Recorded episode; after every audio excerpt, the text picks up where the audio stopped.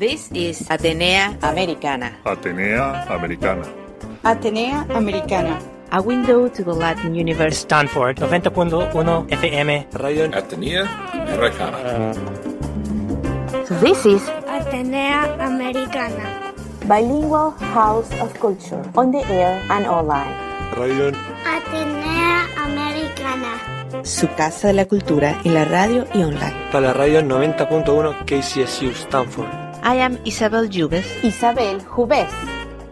Bienvenidos. Atenea Americana. Welcome. Bienvenidos. From Stanford to the world. Y ella me sigue dando cátedra todo el día. Aunque por suerte de vez en cuando su cuerpo respira. Su cuerpo respira. Su cuerpo respira.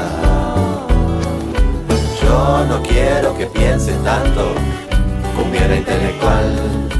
Yo voy a rezarle a tu santo para que seas más normal. Yo no quiero que piense tanto. Yo voy a rezarle a tu santo.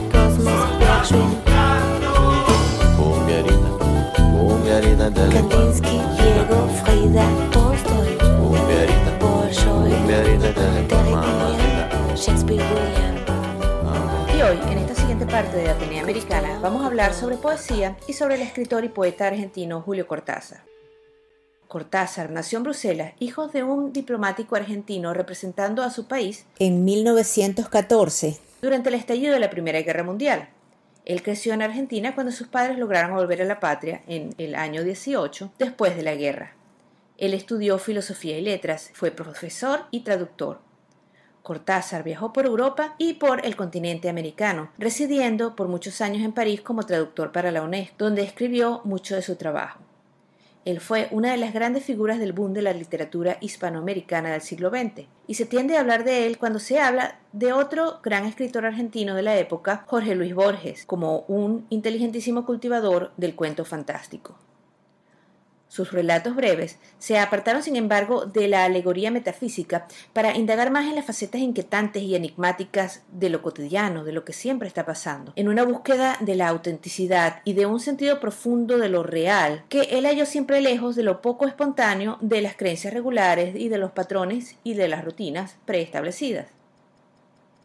En general, la literatura de Cortázar parte de un cuestionamiento vital cercano de los planeamientos existencialistas y busca una manera única de explicar el sentido profundo de la vida y del mundo. Hoy les quiero mostrar un par de extractos de su obra bastante típicas y que están narradas en programas históricos de radio por el propio autor. Y vamos a empezar con un relato de sus cuentos sobre sus personajes, los cronos y las famas.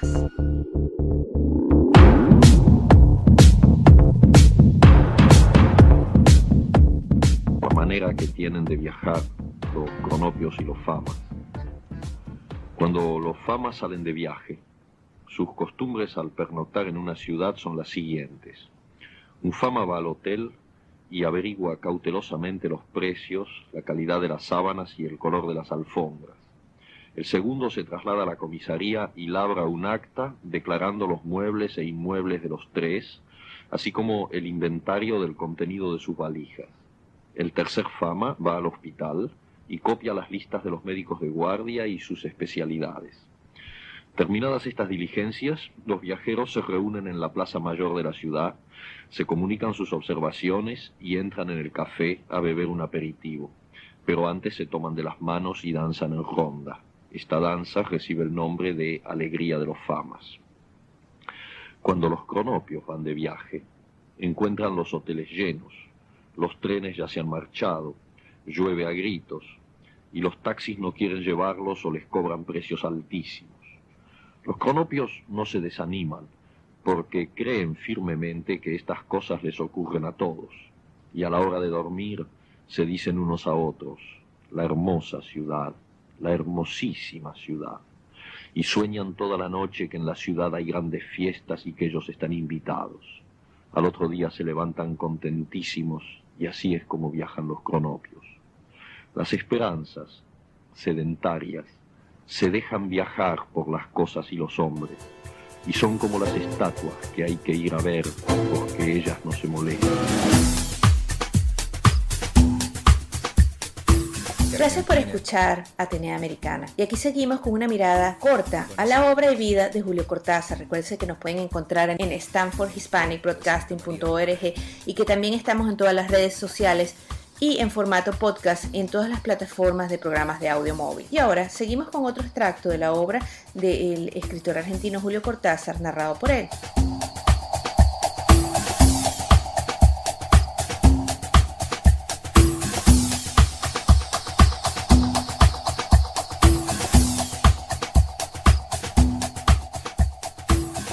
En esta época tan tecnológica, vamos a hacer una pequeña aportación científica que se llama Los Exploradores.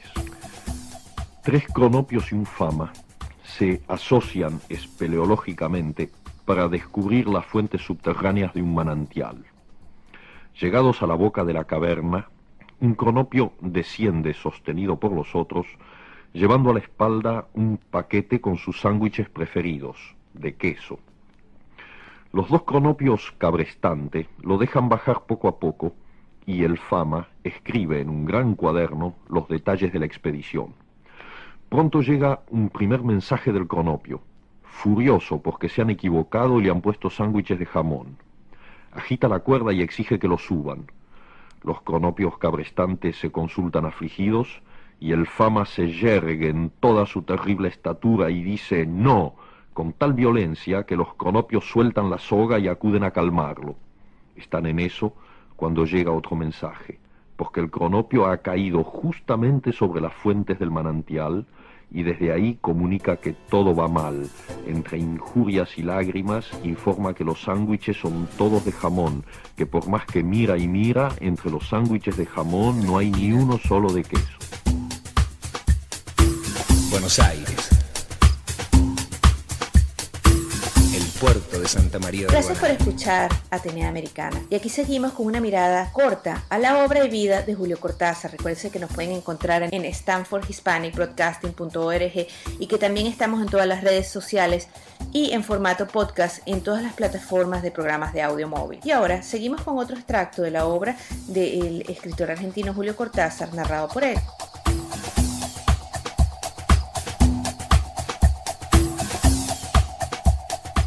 Dentro del panorama latinoamericano, en este tercer mundo con el que acabaremos un día, a nadie puede extrañarle demasiado este cuento sin moraleja. Un hombre vendía gritos y palabras, y le iba bien, aunque encontraba mucha gente que discutía los precios y solicitaba descuentos. El hombre accedía casi siempre, y así pudo vender muchos gritos de vendedores callejeros, algunos suspiros que le compraban señoras rentistas, y palabras para consignas, slogans, membretes y falsas ocurrencias.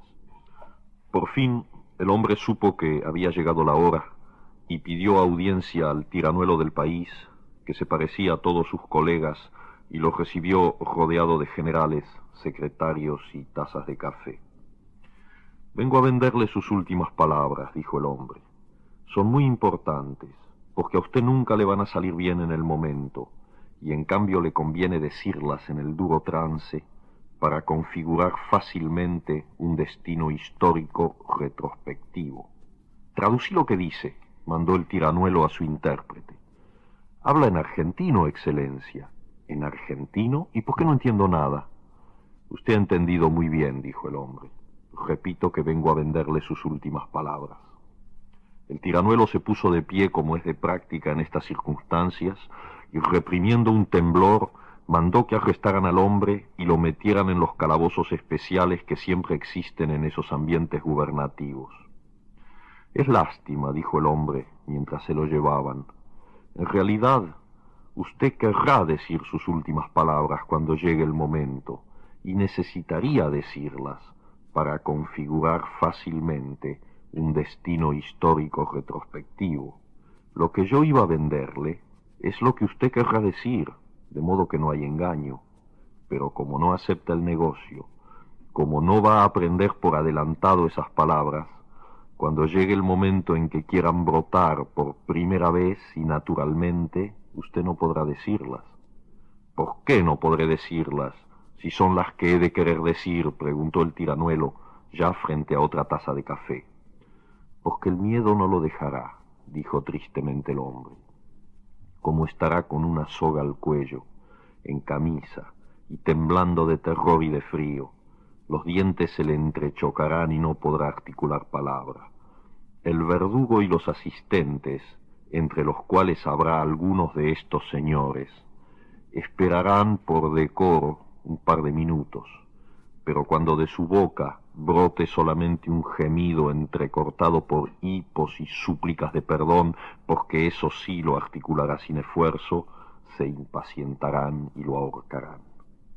Muy indignados, los asistentes y en especial los generales rodearon al tiranuelo para pedirle que hiciera fusilar inmediatamente al hombre. Pero el tiranuelo, que estaba pálido como la muerte, los echó en pellones y se encerró con el hombre para comprarle sus últimas palabras. Entretanto, los generales y secretarios, humilladísimos por el trato recibido, prepararon un levantamiento y a la mañana siguiente prendieron al tiranuelo mientras comía uvas en su glorieta preferida. Para que no pudiera decir sus últimas palabras, lo mataron en el acto pegándole un tiro. Después se pusieron a buscar al hombre, que había desaparecido de la casa de gobierno, y no tardaron en encontrarlo, pues se paseaba por el mercado vendiendo pregones a los saltimbanquis. Metiéndolo en un coche celular, lo llevaron a la fortaleza y lo torturaron para que revelase cuál hubieran podido ser las últimas palabras del tiranuelo. Como no pudieron arrancarle la confesión, lo mataron a puntapiés. Los vendedores callejeros que le habían comprado gritos siguieron gritándolos en las esquinas, y uno de esos gritos sirvió más adelante como santo y seña de la contrarrevolución que acabó con los generales y los secretarios. Algunos, antes de morir, pensaron confusamente que en realidad todo aquello había sido una torpe cadena de confusiones y que las palabras y los gritos eran cosas que en rigor pueden venderse pero no comprarse, aunque parezca absurdo, y se fueron pudriendo todos, el tiranuelo, el hombre y los generales y secretarios, pero los gritos resonaban de cuando en cuando en las esquinas. De Argentina. Gracias por escuchar Atenea Americana. Y aquí seguimos con una mirada corta a la obra de vida de Julio Cortázar. Recuerden que nos pueden encontrar en stanfordhispanicbroadcasting.org y que también estamos en todas las redes sociales y en formato podcast en todas las plataformas de programas de audio móvil. Y ahora seguimos con otro extracto de la obra del escritor argentino Julio Cortázar, narrado por él.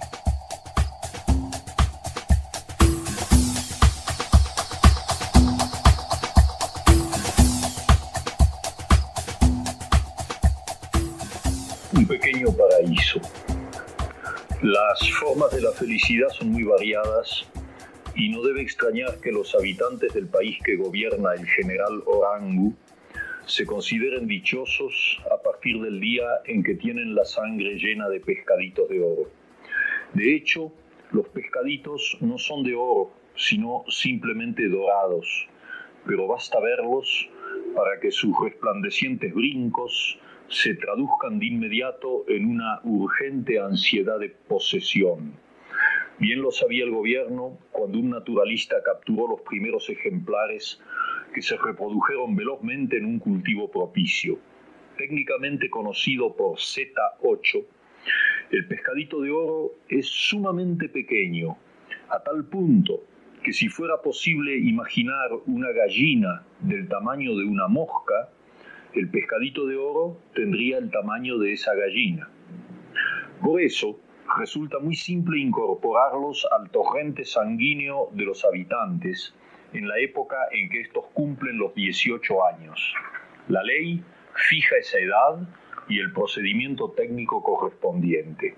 Es así que cada joven del país espera ansioso el día en que le será dado ingresar en uno de los centros de implantación y su familia los rodea con la alegría que acompaña siempre a las grandes ceremonias.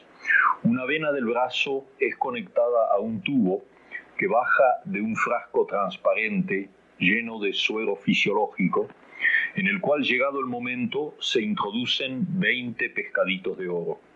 La familia y el beneficiado pueden admirar largamente los cabrilleos y las evoluciones de los pescaditos de oro en el frasco de cristal, hasta que uno tras otro son absorbidos por el tubo, descienden inmóviles y acaso un poco azorados como otras tantas gotas de luz y desaparecen en la vena.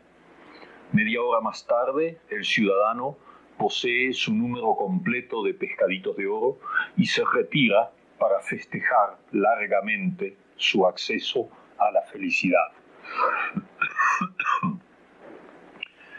Bien mirado, los habitantes son dichosos por imaginación más que por contacto directo con la realidad. Aunque ya no pueden verlos, cada uno sabe que los pescaditos de oro recorren el gran árbol de sus arterias y sus venas. Y antes de dormirse, les parece asistir en la concavidad de sus párpados al ir y venir de las centellas relucientes, más doradas que nunca, contra el fondo rojo de los ríos y los arroyos por donde se deslizan. Lo que más los fascina es la noción de que los 20 pescaditos de oro no tardan en multiplicarse y así los imaginan innumerables y radiantes en todas partes, resbalando bajo la frente, llegando a las extremidades de los dedos, concentrándose en las grandes arterias femorales, en la yugular, o escurriéndose agilísimos en las zonas más estrechas y secretas.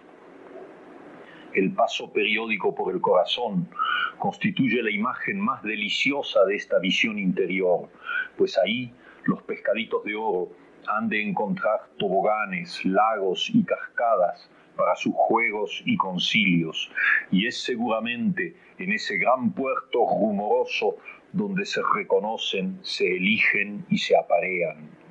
Cuando los muchachos y las muchachas se enamoran, lo hacen convencidos de que también en sus corazones algún pescadito de oro ha encontrado su pareja. Incluso ciertos cosquilleos incitantes son inmediatamente atribuidos al acoplamiento de los pescaditos de oro en las zonas interesadas. Los ritmos esenciales de la vida se corresponden así por fuera y por dentro. Sería difícil imaginar una felicidad más armoniosa. El único obstáculo a este cuadro lo constituye periódicamente la muerte de alguno de los pescaditos de oro longevos, llega sin embargo el día en que uno de ellos perece y su cuerpo, arrastrado por el flujo sanguíneo, termina por obstruir el pasaje de una arteria o una vena o de una vena a un vaso. Los habitantes conocen los síntomas, por lo demás muy simples. La respiración se vuelve dificultosa y a veces se sienten vértigos. En ese caso, se procede a utilizar una de las ampollas inyectables que cada cual almacena en su casa. A los pocos minutos, el producto desintegra el cuerpo del pescadito muerto y la circulación vuelve a ser normal. Según las previsiones del gobierno, cada habitante está llamado a utilizar dos o tres ampollas por mes, puesto que los pescaditos de oro se han reproducido enormemente y su índice de mortalidad tiende a subir con el tiempo. El gobierno del general Orangu ha fijado el precio de cada ampolla en un equivalente de 20 dólares, lo que supone un ingreso anual de varios millones. Si para los observadores extranjeros esto equivale a un pesado impuesto, los habitantes jamás lo han entendido así, pues cada ampolla los devuelve a la felicidad y es justo que paguen por ella. Cuando se trata de familias sin recursos, cosa muy habitual, el gobierno les facilita las ampollas a crédito, cobrándoles, como es lógico, el doble de su precio al contado. Si aún así hay quienes carecen de ampollas, queda el recurso de acudir a un próspero mercado negro, que el gobierno, comprensivo y bondadoso, deja florecer para mayor dicha de su pueblo y de algunos coroneles. ¿Qué importa la miseria después de todo? cuando se sabe que cada uno tiene sus pescaditos de oro y que pronto llegará el día en que una nueva generación los recibirá a su vez y habrá fiestas y habrá cantos y habrá bailes.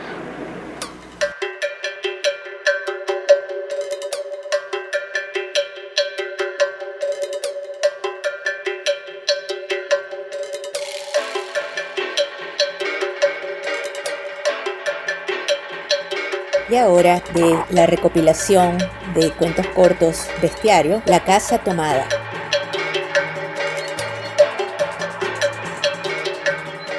Nos gustaba la casa porque, aparte de espaciosa y antigua, hoy que las casas antiguas sucumben a la más ventajosa liquidación de sus materiales, guardaba los recuerdos de nuestros bisabuelos, el abuelo paterno, nuestros padres y toda la infancia. Nos habituamos, Irene y yo, a persistir solos en ella, lo que era una locura, pues en esa casa podían vivir ocho personas sin estorbarse.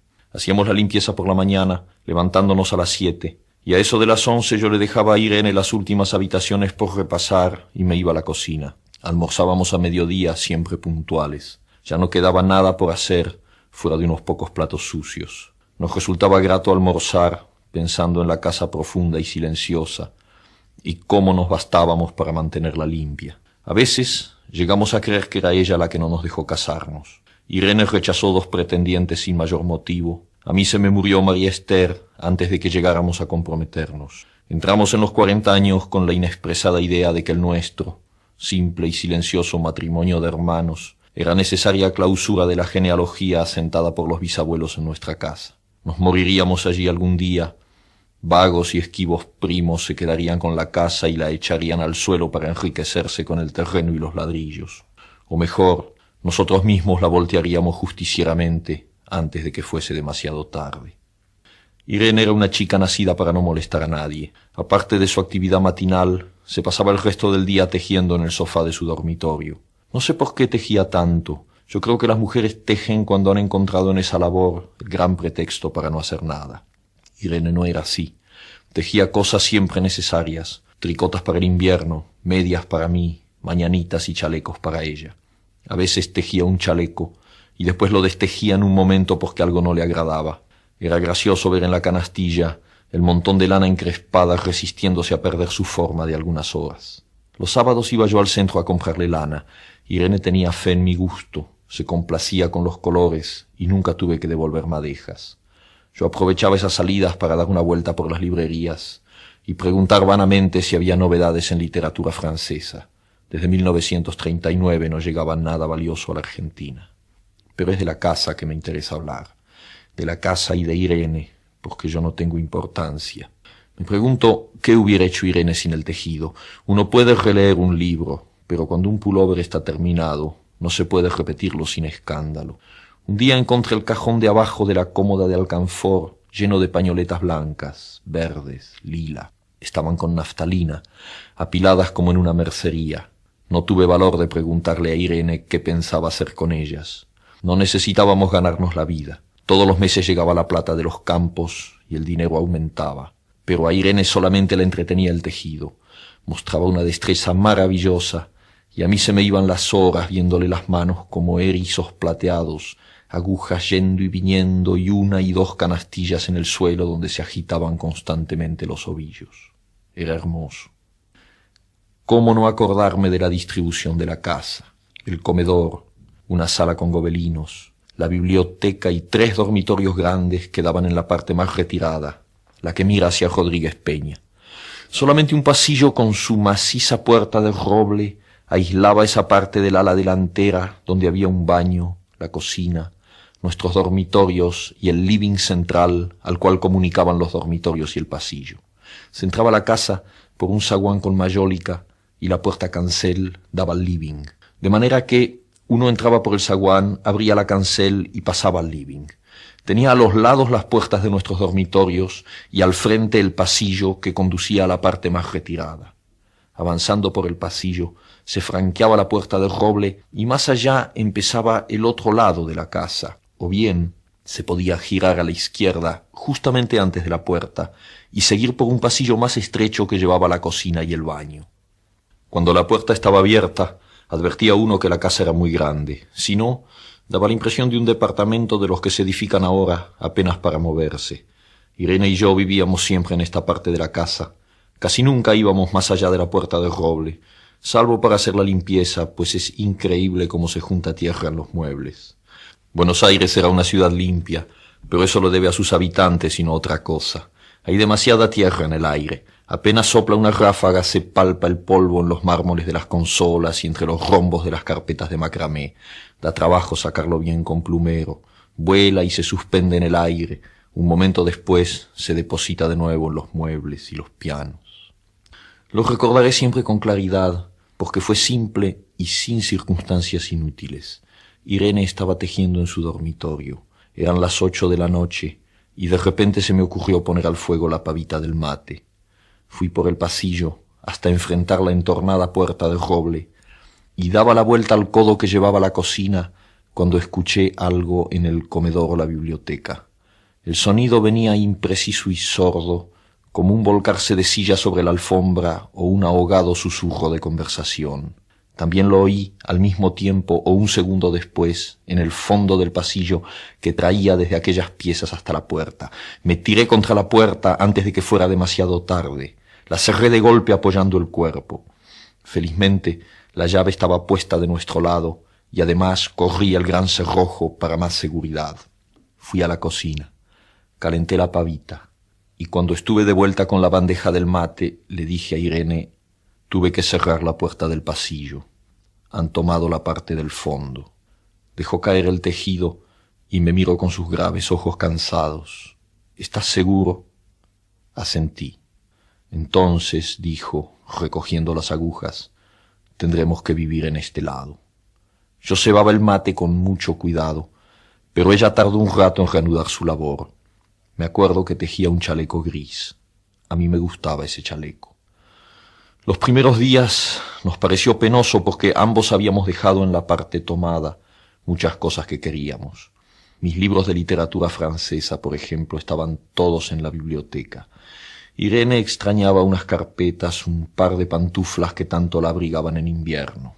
Yo sentía mi pipa de enebro y creo que Irene pensó en una botella de esperidina de muchos años, con frecuencia, pero esto solamente sucedió los primeros días, Cerrábamos algún cajón de las cómodas y nos mirábamos con tristeza.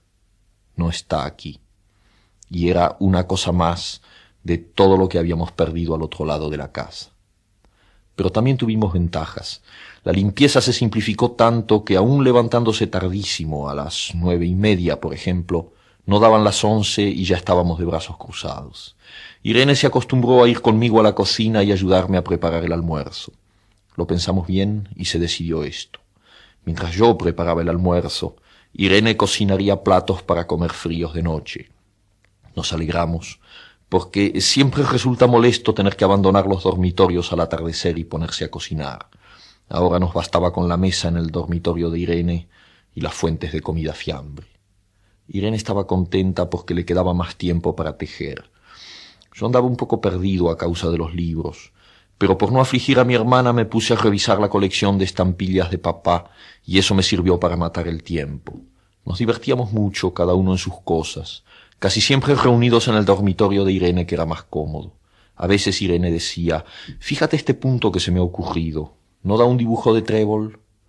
Un rato después era yo el que le ponía ante los ojos un cuadradito de papel para que viese el mérito de algún sello de Eupen y Malmedy. Estábamos bien, y poco a poco empezábamos a no pensar. Se puede vivir sin pensar. Cuando Irene soñaba en alta voz, yo me desvelaba enseguida. Nunca pude habituarme a esa voz de estatua o papagayo, voz que viene de los sueños y no de la garganta. Irene decía que mis sueños consistían en grandes sacudones que a veces hacían caer el cobertor. Nuestros dormitorios tenían el living de por medio, pero de noche se escuchaba cualquier cosa en la casa. Nos oíamos respirar, toser, Presentíamos el ademán que conduce a la llave del velador, los mutuos y frecuentes insomnios. Aparte de eso, todo estaba callado en la casa. De día, Eran los rumores domésticos, el roce metálico de las agujas de tejer, un crujido al pasar las hojas del álbum filatélico. La puerta de roble, creo haberlo dicho, era maciza. En la cocina y el baño que quedaban tocando la parte tomada, nos poníamos a hablar en voz más alta o Irene cantaba canciones de cuna. En una cocina hay demasiado ruido de losa y vidrios para que otros sonidos irrumpan en ella. Muy pocas veces permitíamos allí el silencio, pero cuando tornábamos a los dormitorios y al living, entonces la casa se ponía callada y a media luz. Hasta pisábamos más despacio para no molestarnos. Yo creo que era por eso que de noche, cuando Irene empezaba a soñar en alta voz, me desvelaba enseguida. Es casi repetir lo mismo, salvo las consecuencias. De noche siento sed, y antes de acostarnos le dije a Irene que iba hasta la cocina a servirme un vaso de agua. Desde la puerta del dormitorio ella tejía. Oí ruido en la cocina. Tal vez en la cocina o tal vez en el baño, porque el codo del pasillo apagaba el sonido. A Irene le llamó la atención mi brusca manera de detenerme y vino a mi lado sin decir palabra. Nos quedamos escuchando los ruidos, notando claramente que eran de este lado de la puerta del roble, en la cocina y el baño, o en el pasillo mismo donde empezaba el codo casi al lado nuestro. No nos miramos siquiera. Apreté el brazo de Irene y la hice correr conmigo hasta la puerta cancel sin volvernos hacia atrás. Los ruidos se oían más fuerte, pero siempre sordos, a espaldas nuestras. Cerré de un golpe la cancel y nos quedamos en el zaguán. Ahora no se oía nada. Han tomado esta parte, dijo Irene. El tejido le colgaba de las manos y las hebras iban hasta la cancel y se perdían debajo. Cuando vio que los ovillos habían quedado del otro lado, soltó el tejido sin mirarlo. ¿Tuviste tiempo de traer alguna cosa? Le pregunté inútilmente. No, nada. Estábamos con lo puesto. Me acordé de los quince mil pesos en el armario de mi dormitorio. Ya era tarde ahora. Como me quedaba el reloj pulsera, vi que eran las once de la noche. Rodé con mi brazo la cintura de Irene. Yo creo que ella estaba llorando y salimos así a la calle. Antes de alejarnos tuve lástima. Cerré bien la puerta de entrada y tiré la llave a la alcantarilla. No fuese que algún pobre diablo se le ocurriera robar y se metiera en la casa, a esa hora y con la casa tomada.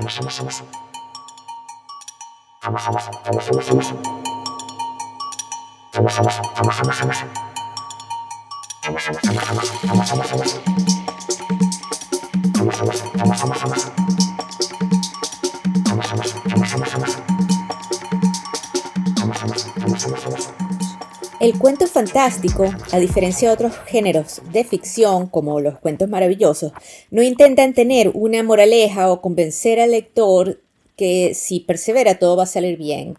El lector no sabe cómo los acontecimientos llevaron a la situación escrita, pero solo acepta que esta versión de la realidad y el conflicto simplemente está pasando de una manera cotidiana, incluyendo la ruptura de las leyes de la física, el intercambio del mundo de la realidad con el de los sueños o lo, de lo posible con lo imposible.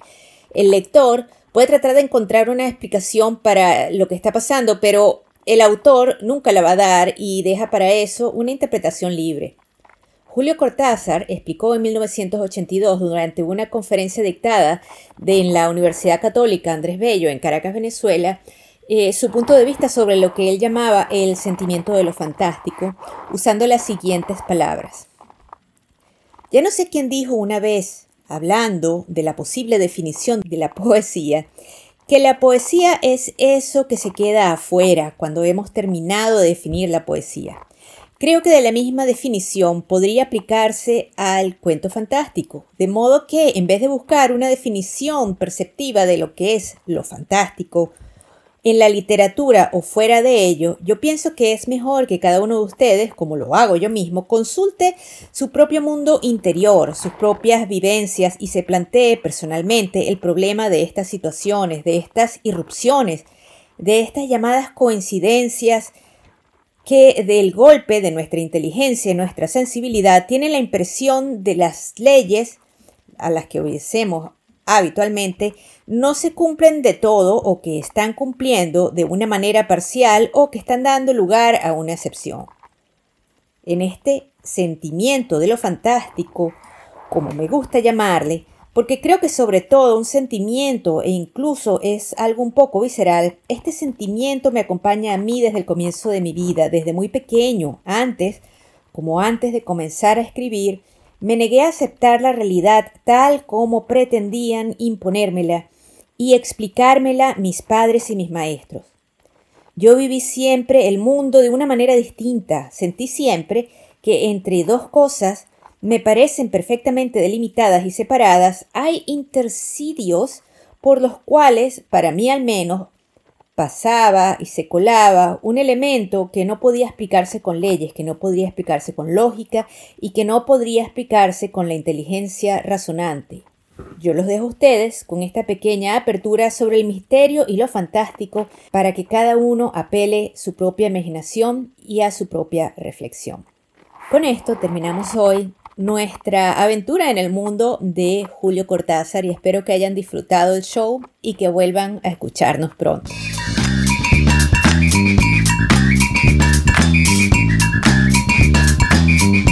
Recuerden que este y todos nuestros shows de Atenea Americana están en stanfordhispanicbroadcasting.org y que también nos pueden encontrar en las redes sociales y nos pueden encontrar en todos los servidores de podcast que ustedes puedan usar. Espero que hayan disfrutado este show y espero verlos cada semana en Atenea Americana, donde les traemos shows de su interés sobre el mundo cultural hispano y latinoamericano de forma bilingüe.